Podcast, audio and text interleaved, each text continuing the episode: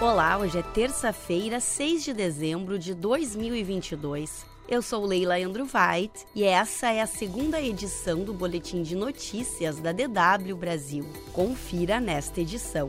ONGs criticam lei antidesmatamento da União Europeia por excluir cerrado. Energia renovável deve ultrapassar o carvão até 2025.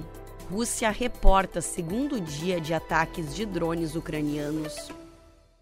ONGs brasileiras criticaram nesta terça-feira a não inclusão do cerrado e de outros biomas no acordo obtido na União Europeia para aprovar uma regulação que proíbe a importação de produtos vindos de áreas florestais tropicais desmatadas após dezembro de 2020. No Brasil, o acordo abrange apenas a Amazônia. No entanto, o Cerrado é a região onde é produzida a maior parte das commodities brasileiras exportadas para a União Europeia. A normativa estabelece que Estados-membros da União Europeia não poderão comprar cacau, café, soja, óleo de dendê, madeira, carne bovina e borracha assim como outros itens produzidos em áreas do bioma amazônico recém-desmatadas. Entidades de defesa do meio ambiente receiam que a norma provoque ainda mais pressão sobre o cerrado e amplie o desmatamento na região. A normativa da União Europeia prevê que a lei seja revista um ano após a entrada em vigor para reavaliar a inclusão de outras áreas florestais. O encontro entre o presidente dos Estados Unidos, Joe Biden, e o presidente eleito do Brasil, Luiz Inácio Lula da Silva, acontecerá após a posse do petista em 1 de janeiro. A Casa Branca informou que Biden convidou Lula para visitar Washington. O conselheiro de Segurança Nacional dos Estados Unidos, Jack Sullivan, viajou a Brasília e se reuniu com Lula por quase duas horas nesta segunda-feira para fazer o convite oficial. De acordo com a Casa Branca, Sullivan parabenizou Lula pela vitória e discutiu a importância de manter canais abertos de comunicação entre os dois países durante a transição. Os dois também discutiram como os Estados Unidos e o Brasil podem continuar trabalhando juntos para enfrentar desafios comuns, incluindo o combate às mudanças climáticas, a segurança alimentar, a inclusão, a democracia, a paz e a gestão de migração regional.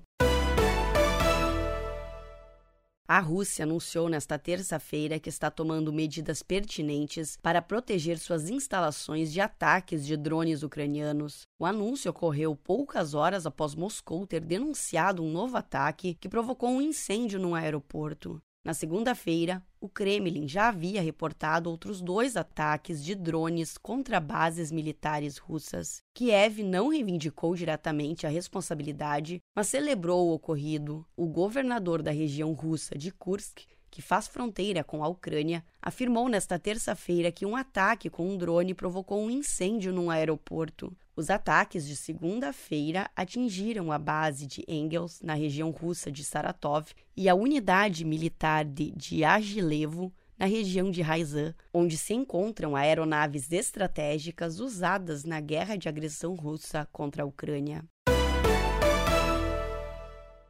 A Agência Internacional de Energia informou nesta terça-feira que as energias renováveis devem ultrapassar o carvão, tornando-se a maior fonte de eletricidade global no início de 2025. Segundo o estudo, a capacidade global de produção de energia renovável aumentará cerca de 75% nos próximos cinco anos. De acordo com um relatório da agência, isso será possível pois as preocupações com a segurança energética desencadeadas pela invasão da Ucrânia pela Rússia motivaram os países a recorrer a energias renováveis, como a solar e a eólica, para reduzir a dependência de combustíveis fósseis importados.